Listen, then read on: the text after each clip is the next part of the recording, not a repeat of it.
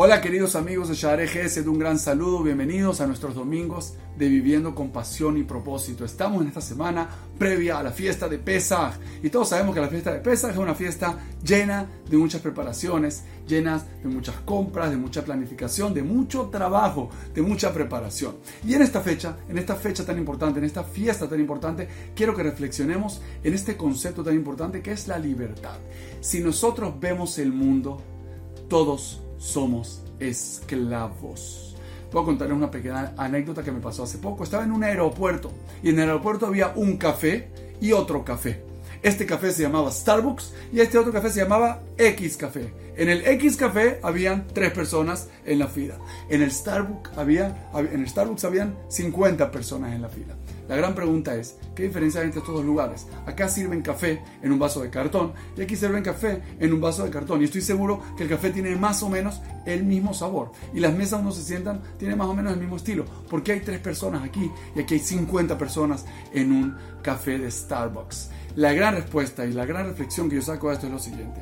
El Starbucks ha logrado crear una marca crear un sentido de identidad, crear una experiencia en un ambiente que como ellos lo definen, no es una oficina, tampoco es un restaurante, tampoco es la casa, es una cosa intermedia que hace a la gente sentirse muy a gusto en un nuevo concepto, en una nueva manera de tomar café e incluso una persona que está en un aeropuerto, que está de tránsito, que va a estar ahí solamente un par de horas, está dispuesto a sacrificar un tiempo para hacer esa fila y tomarse el café de Starbucks, que sabe probablemente igual que el del café X y que tiene el vaso de cartón muy similar al café X, pero quiere sentirse conectado, quiere sentirse unido y atado a esta marca, a este concepto.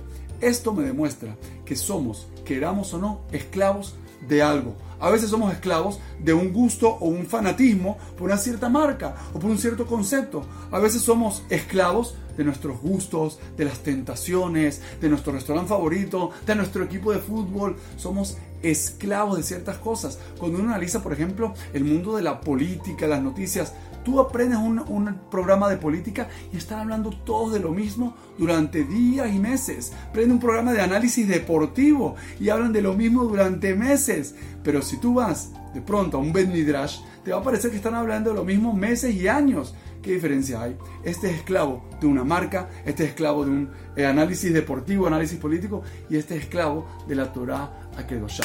La verdad en la vida es que todos somos esclavos. A fin de cuentas, nuestra verdadera libertad recae en decidir y en elegir de qué queremos ser esclavos, a dónde queremos colocar nuestra energía, a dónde queremos colocar nuestro talento, nuestra fuerza, nuestro tiempo, porque a fin de cuentas vamos a acabar colocándonos en algún lugar. Si nosotros analizamos desde que somos niñitos, somos esclavos de la escuela, de nuestros padres, de nuestros maestros, y cuando somos grandes, no es que somos libres, seguimos siendo esclavos del trabajo, de la parnasá, de la familia, de la casa, de las responsabilidades. Quiere decir que en todas las etapas de la vida uno, uno sigue siendo de una u otra manera esclavo de algo, estando atado a algo. La gran diferencia y el gran truco o la gran jojma que hay en esto es saber elegir de qué quieres ser esclavo, a dónde te quieres colocar, dónde quieres realmente colocar todas tus fichas, dónde quieres poner toda tu fuerza, dónde quieres colocar todas tus energías, en qué concepto, en qué idea. Y nosotros en el judaísmo creemos y sabemos y vivimos con una convicción tremenda de que todos nosotros, como pueblo de Israel, tenemos un propósito.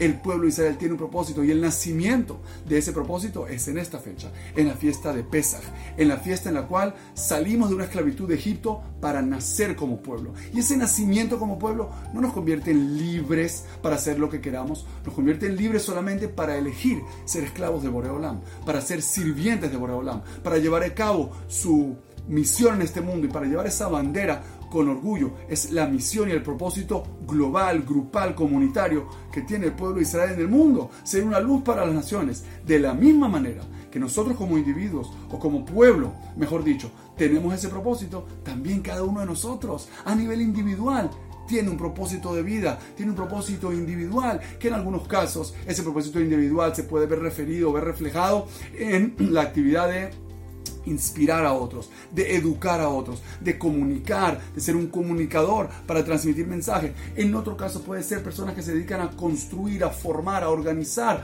organizaciones, eventos, comunidades. Puede ser personas que se, que se encargan de administrar, por ejemplo, recursos, de promover proyectos. Cada uno tiene que ir definiendo ese espacio muy especial donde él puede aportar a su comunidad, donde él puede aportar a su colectivo, donde él puede ser útil y puede realmente poner en la práctica y llevar al material todo su talento y todos sus beneficios. Pero esto, mis queridos amigos, es lo que se llama vivir con propósito, identificar ese propósito y hacerte esclavo de él, colocar toda tu fuerza en él, toda tu energía en él, toda tu creatividad en él, todos tus recursos en ese propósito, en ese proyecto que refleja quién tú eres.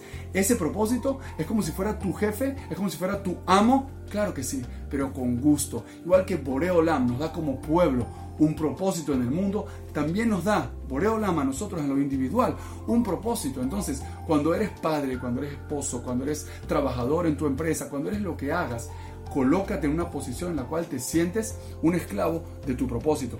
Entrega, clarifica bien ese propósito y dedica toda tu energía y todas tus fuerzas a vivir ese propósito. A ser una persona que sabe que su vida tiene un significado y un sentido más profundo, que es a fin de cuentas lo que va a satisfacerte, lo que te va a hacer feliz, serte, ser útil a tu sociedad, ser productivo, dar y contribuir con los demás y compartir con los demás tu sabiduría, tu talento, todo lo que tú eres. Eso es lo que llamamos vivir con propósito, una vida de servicio, una vida en la cual tú entregas, tú das a los demás. Es la mayor satisfacción, la mayor felicidad, la mayor retribución que puede tener una persona en la vida. Llegar a este nivel en el cual vive con propósito. Entonces, si la vida a final de cuentas nos va a hacer esclavos, a uno nos va a ser esclavo de un café de Starbucks y a otros nos va a ser esclavos de su equipo de fútbol. Yo elijo ser esclavo de Boreolam y yo quiero ser esclavo de mi propósito y trabajar toda mi vida de sol a sol día y noche, entregar mis fuerzas para lograr y materializar ese propósito y que ese propósito realmente sea significativo, sea positivo, sea productivo.